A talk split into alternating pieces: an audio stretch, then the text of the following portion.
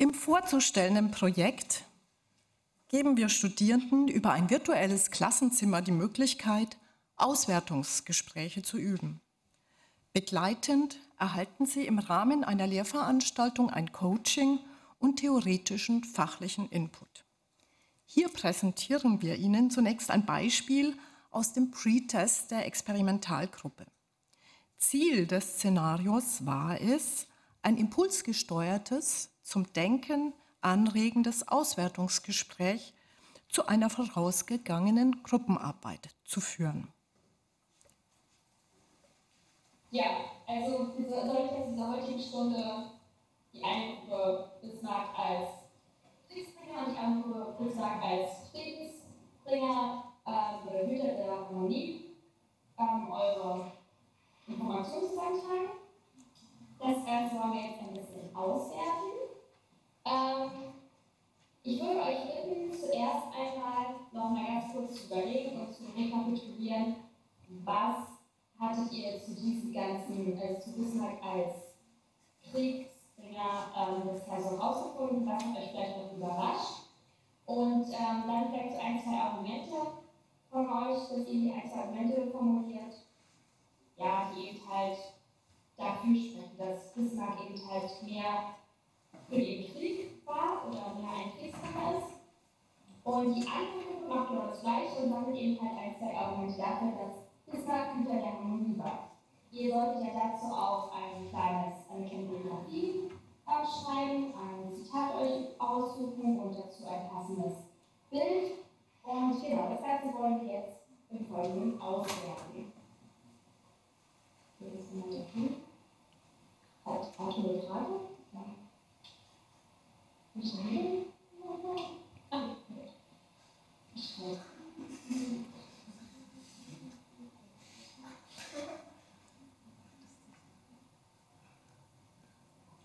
Ähm, und ich habe echt mal Also ich sehe einen alten weißen Mann auf dem Bild. In Uniform. Auf dem anderen Bild hat er einen Strohhut auf. Ja, das ist richtig, genau. Also das ist der alte weiße Mann in Uniform, das ist eben halt das Ganze für die Kriegsfeier, korrekt. Und das andere ist eben das Stroh, das ist halt diese Diamant. Richtig. Ähm, Moritz? Das ist Bismarck, aber in zwei unterschiedlichen Versionen. Ja, das hast du sehr gut zusammengefasst. Ja, äh, hier sieht man, die Lehrkraft redet sehr viel, die Studi also Studierende. Es ist eine wenig reflektierte, dominante, suggestive und einengende Gesprächsführung und zum Teil auch, wenn man jetzt weiterschauen würde, Fragehaltung in der Unterrichtspraxis zu beobachten, die sich unter anderem in einem kleinschrittig angelegten Frage, Antwort, Evaluationsmuster zeigt. Frage, Antwort, Evaluation, Frage, Antwort, Evaluation. Das wird auch IRE-Muster äh, genannt in der Forschung. Die damit einhergehende Erwartungsstruktur von Lehrpersonen und Schülerinnen zeitigt negative Effekte mit Blick auf Motivation und natürlich dann auch Lernergebnisse der Schülerinnen. Zudem ist die beschriebene Fragehaltung nicht als kognitiv aktivierend und zielführend einzustufen. Die nicht von den Schülerinnen verbalisierten Denkleistungen versuchen angehende Lehrkräfte empirischen Befunden zufolge dann selbst monologisiert weiterzugeben. Den Studierenden fällt es in Praxisphasen schwer, impulsgesteuerte und zum historischen Denken anregende Auswertungsgespräche zu führen, wenngleich sie von deren, in ihren subjektiven Theorien von deren Notwendigkeit überzeugt sind. Unser zweites Beispiel stammt aus dem Posttest der Experimentalgruppe Dieselbe Studierende. Okay, also hallo ihr Lieben, willkommen zu eurer ersten und letzten Geschichtsstunde in diesem Schuljahr. Ihr habt ja in den letzten Stunden was ganz, ganz Tolles gemacht. Und zwar habt ihr ja zwei Plakate ausarbeitet und die wollen wir jetzt mal auswerten und vergleichen. Genau. Ähm, ich bin mir sicher, einer von euch kann auf jeden Fall schon mal eins der Plakate beschreiben. Ja, bitte. Das erste Plakat zeigt Venans friedliche Revolution. Von den Bildern und Ereignissen sieht es auch friedlich aus irgendwie. Kann jetzt aber nicht genau sagen, woran sehr gut, danke schön. Ergänzungen? Ja? Die eine Collage zeigt die Wende als friedliche Revolution. Die Ergebnisse passen auch dazu. Ich meine, die Menschen gehen friedlich auf die Demos und die DDR-Regierung tritt ja auch zurück, ohne dass irgendwas Schlimmes passiert. Danke für den Beitrag. Bestimmt könnt ihr auch noch was zu diesem anderen Plakat sagen. Stellen vielleicht mal. Bei der anderen Collage kommt das jetzt nicht so rüber. So eine friedliche Revolution scheint es doch nicht gewesen zu sein. Gut, danke schön für diese Beiträge. Ihr habt ja schon ein paar Aspekte genannt. Das eine Plakat sehr friedlich, das andere vielleicht eher nicht. Sicherlich könnt ihr mal ein paar Gründe nennen, warum die Plakate so unterschiedlich die DDR abbilden. Ja, bitte. Naja, sie zeigt halt, dass immer mehr Menschen flüchten und es auch zu Gewalt kam. Zum Beispiel am 40. Jahrestag der DDR und dass auch im Jahr 1989 noch jemand an der Grenze erschossen wurde. Dankeschön. Ja, weiter. Das Plakat zeigt auch die Probleme der DDR, zum Beispiel den Wahlbetrug oder dass immer mehr Menschen geflüchtet sind. Und man sieht auch, dass die Regierung auch dann mit Gewalt gegen die Protestierenden und so vorgeht. Das sind ganz unterschiedliche Collagen zu. Danke, du hast auch nochmal sehr viele verschiedene Aspekte genannt, die wichtig sind. Prima. Ähm, ja, das Wort Unterschied, unterschiedliche ähm, Plakate ist ja jetzt schon gefallen. Wir wollen jetzt mal Gründe finden für die Perspektivität. Sicherlich kann, ich glaube, du hieß Tom, ein, ein, schon einen Grund nennen. Hier in diesem Beispiel gelingt es der Studierenden über offene Impulse, den SchülerInnen mehr Denk- und Gesprächsraum zu geben. Die Wirksamkeit einer entsprechenden Intervention zur Förderung einer impulsgesteuerten Gesprächsführung zum Konstruktcharakter von Geschichte, bestehend aus Coaching anhand von Unterrichtsvideos, konnte bereits nachgewiesen werden. Allerdings bestand in der Intervention aus organisatorischen Gründen keine Möglichkeit zum Üben eines Gesprächs in der Klasse. Wir konnten nur Pre-Test und Post-Test in der Klasse durchführen. Wir haben nun versucht, ähm, einen digitalen Übungsraum zu schaffen über dieses virtuelle Klassenzimmer. In unserem Vortrag stellen wir theoretische Hintergründe, Fragestellungen, Design der Studie, Erhebungsinstrumente sowie erste Ergebnisse vor, die wir abschließend diskutieren. Unterrichtsgespräche haben einen großen Anteil an der Unterrichtszeit und werden bereits längere Zeit erforscht. Diese verfolgen, wie das IRE-Muster zeigt, oft in einer lehrerpersonenzentrierten Form. Angehende Lehrpersonen lassen Schülerinnen eben kaum Denkzeit, Raum zum Sprechen oder zum Fragen. Ein möglicher Grund wird darin gesehen, dass sich bei den Studierenden durch die Beobachtung der Lehrkräfte während der eigenen Schulzeit oft ungünstige Lehrmuster verankert haben. Diese unbewusst gespeicherten Muster, subjektive Theorien geringer Reichweite oder auch Skripts genannt, wirken direkt auf das Unterrichtshandeln, besonders in Drucksituationen. Und Unterricht zu halten ist am Anfang für Studierende eine Drucksituation. Diese Skripts über dauerndes Studium enthalten sich bis in die Berufsphase, wenn dem nicht über gezielte praktische Intervention mit theoretisch gestützten Reflexionsprozessen entgegengewirkt wird. Reflexionsarbeit und Coaching mit Peers und Expertinnen sowie die Diskussion über alternative Handlungsmuster und vor allem das Ingangsetzen dieser Überübung ermöglichen eine sukzessive Veränderung. Anknüpfend an diese Skripttheorie zielen auch aktuelle Ansätze auf eine Erweiterung des notwendigen Handlungsrepertoires von Lehrpersonen bei der Unterrichtskommunikation. Diese soll auf eine höhere Schülerinnenbeteiligung hinwirken. In diesen Theorieansätzen geht es nicht mehr lediglich um Vermeidung von Sequenzen im bereits angesprochenen IAI-Muster. Vielmehr steht die Ausrichtung der Lehrenden und Lernenden und ihre Beiträge aufeinander und eine, ein, als gemeinsam Teilnehmende in einem ko-konstruktiven Wissensbildungsprozess im Zentrum, um gemeinsam Problemräume zu eröffnen und zu deren produktiver Diskussion einzuladen. Dazu haben Pauli und Reusser in Ausdifferenzierung der Strategie verbaler Ansätze, der sogenannten Talk Moves, genutzt und die äh, Kompetenzen von Lehrkräften in Richtung einer dialogischen Gesprächsführung ausgebaut. Zimmermann hat diese fachlich an den Geschichtsunterricht angepasst. Die Dissertation wird es auch bald erscheinen. Die in unserer Interventionsstudie genutzten Prompts zielen ebenfalls auf der Eröffnung von gemeinsamen, problemorientierten Denkräumen zum Konstruktcharakter von Geschichte ab und lehnen sich mehrheitlich an das sogenannte Impulsverfahren an. Nun zu unserem Projekt. Erforderliche Übungsgelegenheiten zum Ausbau der Gesprächsführungskompetenzen werden im vorzustellenden Projekt über ein virtuelles Klassenzimmer geschaffen. Für Lehrerfahrungen im Umgang mit Schülerinnen außerhalb der Schulpraxis werden konventionell unter anderem Videovignetten oder Peer-Teachings als erfolgreiche Möglichkeiten eingesetzt.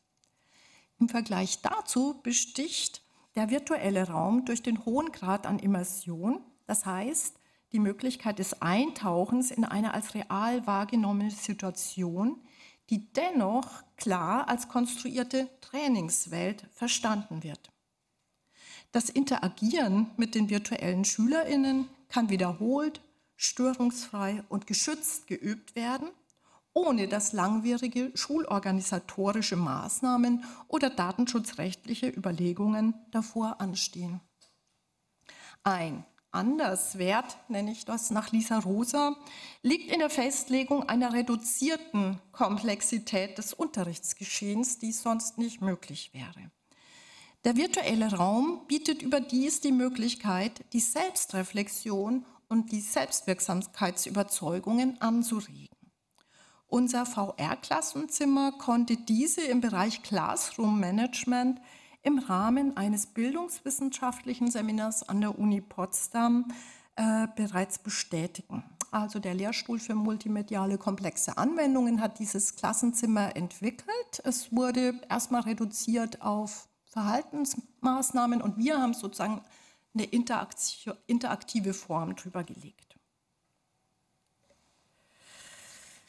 Während der Einsatz von VR in der Lehre und Ausbildung außerhalb des Schulunterrichts bereits länger genutzt wird, zum Beispiel in der Medizin oder beim Autobau, also man kann zum Beispiel Lackieren üben mit VR, ist der Einsatz in den Fachdidaktiken und der Lehrerinnenprofessionalisierung noch unüblich. Wir bringen in dem Projekt eine neue Art von Interaktion mit virtuellen Agierenden ein, die weit über einen konventionellen technischen Begriff von VR als Mensch-Maschine-Interaktion hinausgeht. Die Studierenden sprechen frei, die Avatare antworten in sehr breiter Varianz. Das liegt äh, an einem Strukturbaum, den wir dahinter gelegt haben, den Ihnen Herr Alt gleich noch genauer erklären wird. Unsere Fragestellung lautet also, inwiefern ist der virtuelle Übungsraum geeignet, über Immersion Praxisnähe zu schaffen, Selbstwirksamkeitsüberzeugungen und Kompetenzen zu entwickeln, um ein impulsgesteuertes, denkanregendes Auswertungsgespräch zu führen. Inhalt des Unterrichtsgesprächs ist das häufig vernachlässigte gemeinsam, gemeinsame Denken über die Konstruiertheit und Perspektivität von Urteilen im Geschichtsunterricht.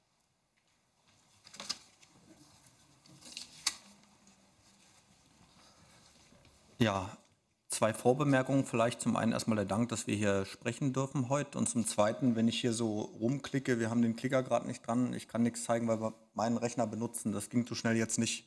Ähm, bitte da um Entschuldigung, falls das ein bisschen nervig ist. Ob sich die Handlungsroutinen der Studierenden tatsächlich handlungsrelevant verändern lassen, wurde im Pre-Post-Testverfahren mit Intervention in einer Experimentalgruppe, diesmal Experimentalgruppe Fallzahl 20, und ohne in einer Kontrollgruppe mit 21 Fällen untersucht. Insgesamt wurden drei Testszenarien für impulsgesteuerte Auswertungsgespräche dort komponiert zu drei Inhalten. Bismarck zum einen, 8. Mai 45 und den sogenannten Mauerfall und die Szenarien 1 und 3, links und rechts im Bild in weiß gehalten, bildeten dabei die Testinstrumente. Die Experimentalgruppe trainierte mehrfach im virtuellen Szenario an Szenario 1 und 2. Das sehen wir dort, Übungen mit Szenario Zwischentest, Übungen mit Szenario 2. Begleitet wurden die Probanden von zwei Coaches, in dem Fall sind es wir, und stellenweise von Peers über Zoom, mit denen sie in Test- und Trainingsszenarios gewonnene Erfahrungen im Nachgang per Videoaufzeichnung theoriegeleitet reflektierten, zum Teil auch live, möglichst oder mögliche alternative Gesprächsstrategien kennenlernten, diskutierten und im VR-Klassenzimmer erprobten. Demgegenüber bestand für die Kontrollgruppe im Praxissemester lediglich die Möglichkeit der Übungspraxis im realen Unterricht. Da sei mir vielleicht noch die Ergänzung erlaubt, deswegen habe ich es vorne noch gelb dort unterstrichen. Die Kontaktzeit äh, insgesamt für die Experimentalgruppe mit unserem VR-Klassenzimmer waren Pre- und Post-Test beinhalten fünf mal zehn Minuten versus die Kontrollgruppe, die 33 Stunden Unterricht hospitierte und 25 Stunden, äh, also Blöcke verschiedener Art, unterrichtete. Also das steht gegeneinander, 5 mal 10 Minuten und ähm, 25 Stunden selbstständig erteilter Unterricht.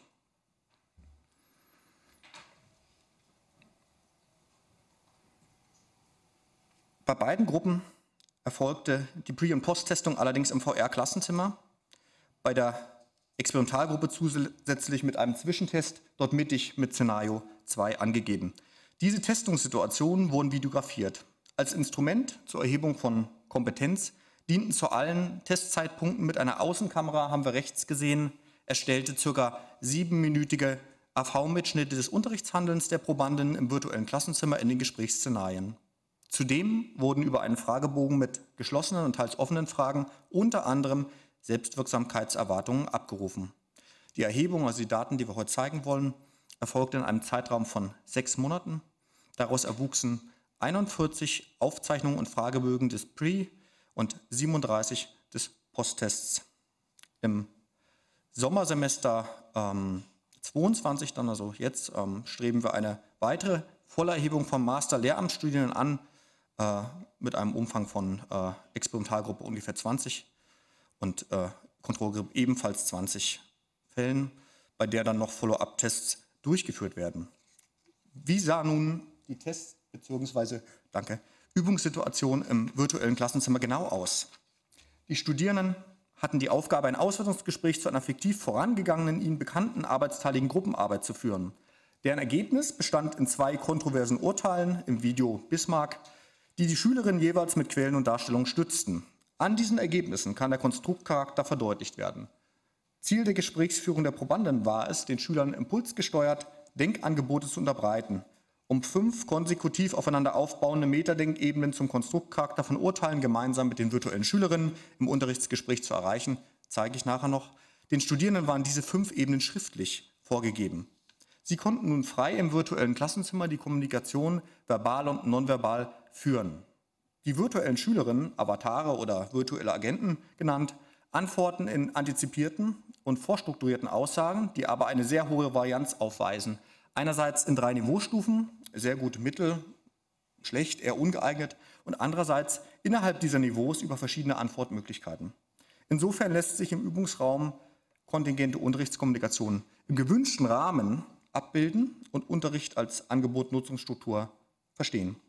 Zwei Testleiterinnen entschieden in Abstimmung, zu welcher Niveaustufe die verbale Äußerung der Studierenden in einer realen Unterrichtssituation führen würde.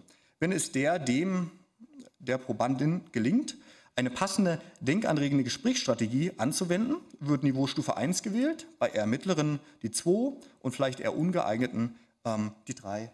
Ähm, das sehen wir jetzt dort im Bild. Ähm, ganz, ja, zweite von links, die Reihe dort, das sind die Grünen, äh, das sind die eher passenden impulsgesteuerten. Im Gelben handelt es sich um die neutralen und rot rechts die eher vielleicht ungeeigneten. Und strukturierend diese konsekutiv aufgebauten Metaebenen finden Sie links. Das sind die Ebenen, in denen Kommunikation stattfindet und wo sich auch das Fortschreiten im Gespräch dann zeigen lässt. Also sozusagen geht es von ganz oben im Best Case bis ganz unten. Rechts ausgegliedert finden Sie den sogenannten Chaospfad. Also wenn es dreimal nicht gelingt oder eher unpassende ähm, Beiträge geboten werden, dann geht es in so einen wirklich in einen Algorithmus rein, wo das Störungslevel sich erheblich, äh, äh, ja, also man könnte sagen, äh, anhebt, äh, eben passend zu dem vielleicht etwas eher ungeeignet geführten Unterrichtsgespräch. Und darauf haben wir dann auch keinen Einfluss mehr. Also das ist dann so random, nicht mehr steuerbar. Also es wird gegessen, es wird getrunken, mittlerweile wird sich auch gehauen. Also es gibt einiges, was da passieren kann. Ähm, äh. Deswegen lade ich ja auch zum Probieren ein nachher. Wir haben es ja mit. Ähm, die Pfade, das heißt die vielen Antwortmöglichkeiten auf drei Niveaustufen, sind miteinander in komplexen Vernetzungen konzipiert. Ähm, das, das, sieht man hier. Also viele Studierende haben es als Anreiz entwickelt, zu versuchen, äh, unser VR-Klassenzimmer auswendig zu lernen. Also mithilfe der Videos, mit den Transkripten versuchen sich einen Weg zu bahnen. Sie sehen, es ist weder monokausal noch besonders linear, auch wenn es auf der Draufsicht so scheint. Also man schafft es nicht. Ähm, man kann es sogar schaffen, sich innerhalb einer Ebene, die wir hier sehen, ne, sich komplett im Kreis zu drehen, ne, weil halt die Avatare, also das, das ist kein Automatismus, dass man sich weiter nach unten durcharbeitet. Und inhaltlich wird es unendlich komplexer. Und rechts ausgeliefert diesen sogenannten Chaospfad. Ähm, das Rating der jeweiligen leeren Inputs durch die beiden Leiterinnen bestimmt also grob den weiteren Verlauf der Interaktion mit Avataren über die gewählte Niveaustufe. Der Erfolg der Probanden zeigt sich im Fortschreiten des Unterrichtsgesprächs unter anderem daran, wie viele der fünf konsekutiven Denkebenen gemeinsam mit den Avataren erreicht werden können. Nun zur Auswertung. Die computergestützt transkribierten Gesprächsprotokolle nach Dresing und Pehl der Videomitschnitte werden qualitativ inhaltsanalytisch nach deduktiv und induktiv gewonnenen Kategorien für das Gelingen des Unterrichtsgesprächs ausgewertet. Unter anderem spielen hier Qualität der Gesprächsführung in Bezug auf Offenheit, Aktivierung, Verständlichkeit und Strukturiertheit, Unterstützung, Passung zu den Schülerinnenantworten, Verwendung von Fachsprache, fachlich-inhaltliche Qualität, Anzahl der Denkanregungen und erreichte Metadenkebenen eine Rolle. Also wenn ich zu schnell spreche, weiß nicht, wie viel Zeit ich noch habe, deswegen, ähm, ja, oh, gut, danke. Hm, Im ersten Schritt der Auswertung haben wir mittels hochinferenten Ratings jeweils erst eine Gesamteinschätzung der Gesprächsqualität vorgenommen, dann eine Beurteilung der Qualität jeder einzelnen Kommunikationsphase auf den jeweils erreichten Metadenkebenen. In einem zweiten Schritt wurden die Sprecherinnenanteile im niedriginferenten Verfahren auf Basis eines disjunkten Kategoriensystems in Kombination mit Event Sampling kodiert. Nun zu ersten Ergebnissen. Ich werde nachher noch zeigen, wo im Prinzip diese Ergebnisse stehen in der Gesamtübersicht. Wir wollen noch einige ausgewählte erste Ergebnisse vorstellen. Zunächst der Gesamteindruck hochinferent der Gesprächsanteil der Testpersonen wurde von zwei Raterinnen unabhängig voneinander in gut, mittel und eher unpassend kategorisiert.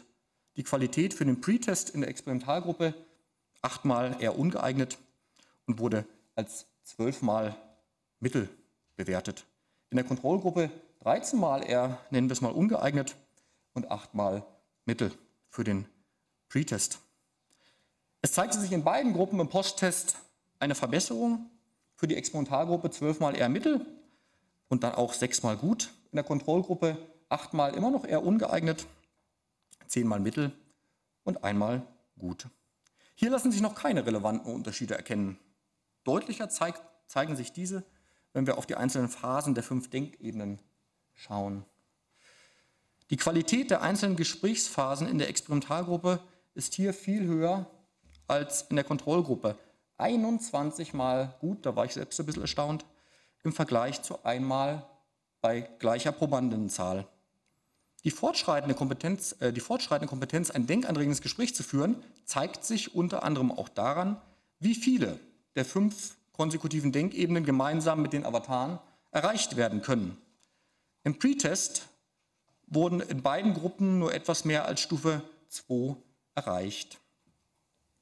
Das heißt, wir haben einen Mittelwert in der Experimentalgruppe in der Ebenenerreichung 2,35.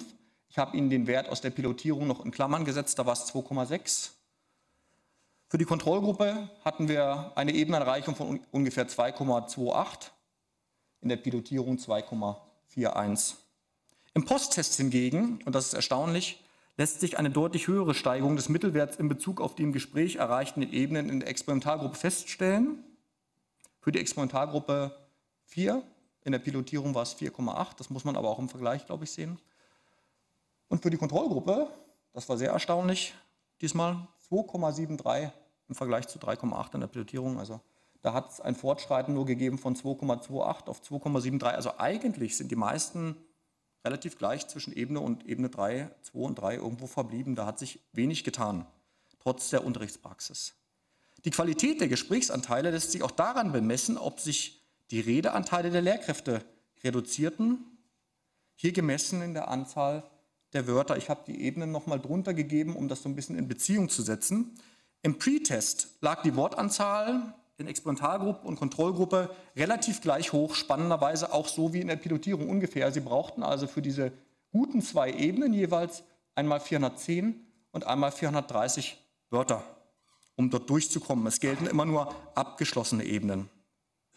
Im Posttest erhöhte sich die Wortanzahl der Experimentalgruppe nur um ca. 35, relativ gering auf 445 Wörter, wohingegen die Ebenen, das Durchschreiten der Ebenen wesentlich höher lag, ne, bei Ebene 4 bereits, also vier Ebenen voll durchschritten und Wortzahl kaum gestiegen, wohingegen in der Kontrollgruppe unwesentlich mehr Ebenen durchschreiten im Prinzip ähm, erreicht werden konnte im Mittel, jedoch die Wortzahl um 77 Worte auf mehr als 507 stieg, obwohl eben die Experimentalgruppe über eine Stufe mehr erreichte. Hier zeigt sich also eine relativ eindeutige Steigerung in der Experimentalgruppe. Schließlich spricht auch die Anzahl der offenen Impulse für Qualität. Hier ist eine deutliche Steigerung in der Experimentalgruppe zu erkennen, während im Pretest in beiden Gruppen keine Impulse verwendet wurden, zumindest keine offenen, stieg die Anzahl im Posttest in der Experimentalgruppe auf 54, in der Kontrollgruppe auf nur 8. Interessanterweise hatten beide Gruppen denselben theoretischen Input zu Impulsen. Ne? Nur mit diesen unterschiedlichen Übungsmöglichkeiten. Fazit und Diskussion. Insofern belegen diese und weitere Ergebnisse erhebliche Verbesserungen der Gesprächsführungskompetenz und Selbstwirksamkeitsüberzeugung in der Experimentalgruppe, die sich bereits in Übungsphasen abzuzeichnen schienen. Das liegt zum einen auch nach Aussagen der Probanden an der Intervention über das Coaching sowie an der Möglichkeit, im virtuellen Raum zu üben. Dieser wird von den meisten Probanden als realitäts nah empfunden und Immersion, dieser schwierige Begriff, das Eintauchen in die virtuelle Welt findet, ich möchte noch ergänzen, in Teilen statt. In der Haupterhebung, wo wir ja heute einige erste Ergebnisse zeigen, haben wir gegenüber der Pilotierung einige Schwächen ausgleichen können, unter anderem die höhere Probandenzahl und eine ausgewogene Beteiligung von Experimentalgruppe und Kontrollgruppe. Zu bedenken ist, und das scheint uns auch wesentlich, dass sich in der Experimentalgruppe ein Übungs- bzw. Gewöhnungseffekt im vorstrukturierten VR-Raum ergeben könnte. Zur Erinnerung, die Kontrollgruppe übte lediglich in den eigenen Klassen im Praxissemester und hat nur die beiden Testsituationen durchlaufen. Wir haben mittlerweile auch einen Follow-up-Test in realen Klassen vorgesehen, konnten den aber bisher nur für die Semester äh, im VR-Klassenzimmer umsetzen. Und da ist auch geplant, das illustriert ja wieder einen der Vorteile. Wir kriegen es kaum hin, in realen Klassen 40 Mal diese auf der Mikroebene dort, äh, die in unserer Übung sozusagen äh, zu missbrauchen. Das schaffen wir einfach in der Praxis nicht und äh, wollen wir auch nicht. Aber ich möchte noch einen Ausblick geben, was wir mittlerweile mit unseren Daten, was für, für einen Datensatz eigentlich haben. Also wir werden es im nächsten Semester nochmal durchführen. Hier zeigt sich der Datensatz ohne die Ergebnisse der Pilotierung. Das heißt, wir haben 81 Pretests durchgeführt, 121 sogenannte Interimstestungen und 55 Posttests, also insgesamt 257 ja, Videos circa für die Experimentalgruppe, die uns jetzt vorliegen bereits, die auch schon in großen Teilen transkribiert sind. In der Kontrollgruppe, die sich als schwieriger zeigt, ähm, weil nach dem Praxissemester manchmal im Posttest, da haben wir ein bisschen Schwund, könnte man sagen, es ist eine freiwillige Sache. Im Pretest 51 Probanden, Interimstestung gibt es nicht, das waren die Übungen und im Posttest haben wir 35. Momentan vorliegen insgesamt 86. Das heißt, eine Gesamtzahl von 343 Videos. In den 370 Videos circa sind auch schon die Follow-up-Tests dann enthalten und wir werden bis zum Ende des nächsten Semesters auf ungefähr 500 Videos kommen. Warum sage ich das? Äh, ich will jetzt nicht diesen KI-Begriff benutzen, weil der auch irgendwie schwierig ist, sehr verschieden durchbestimmt wird. Ähm, wir haben nämlich vor, in Ausdifferenzierung unseres doch eher holzschnittartigen äh, gut, mittel, schlecht äh, modellhaften Versuchs, das Rating durchzuführen, live, äh, die etwas hochgestochene Ambition vielleicht äh, im Maschinenlernen mit den Ergebnissen äh, eine Maschine anzutrainieren. Da werden viele sagen, der Datensatz reicht doch niemals. Ich habe mir Hoffnung machen lassen, Informatiker sprechen erst an sechsstelligen Datensätzen überhaupt von Datensätzen. Aber wir haben Kontakt mit einem passenden Lehrstuhl aufnehmen können und sind froh, dass wir da auch irgendwie Gehör gefunden haben mit unserem doch eher, äh, ja, es war nicht leicht. Ähm, also wenn wir 500 Videos haben und in den Videos werden 20 Entscheidungen von den Raterinnen getroffen, dann haben wir ungefähr ein Ergebnis von 10.000, äh, ja, wo dann Menschen dran sitzen, die dann diese Avatar-Äußerungen gut, mittel, schlecht dann einpflegen, damit die Maschine damit gefüttert werden kann. Und das ist der Ausblick. Also wir werden versuchen, KI zu trainieren, die uns die Entscheidung abnimmt. Der Grund ist auch recht offen, ähm, weil es wirklich einen Vorteil bietet in dem Fall. Wir werden es nicht schaffen, ein vielleicht siebenstufiges System statt der drei uns live zu einigen in anderthalb Sekunden, welche der sieben Stufen wir dann anwählen oder elf. Aber die Maschine kann es vielleicht. Damit möchte ich schließen und äh, bedanke mich für die Aufmerksamkeit.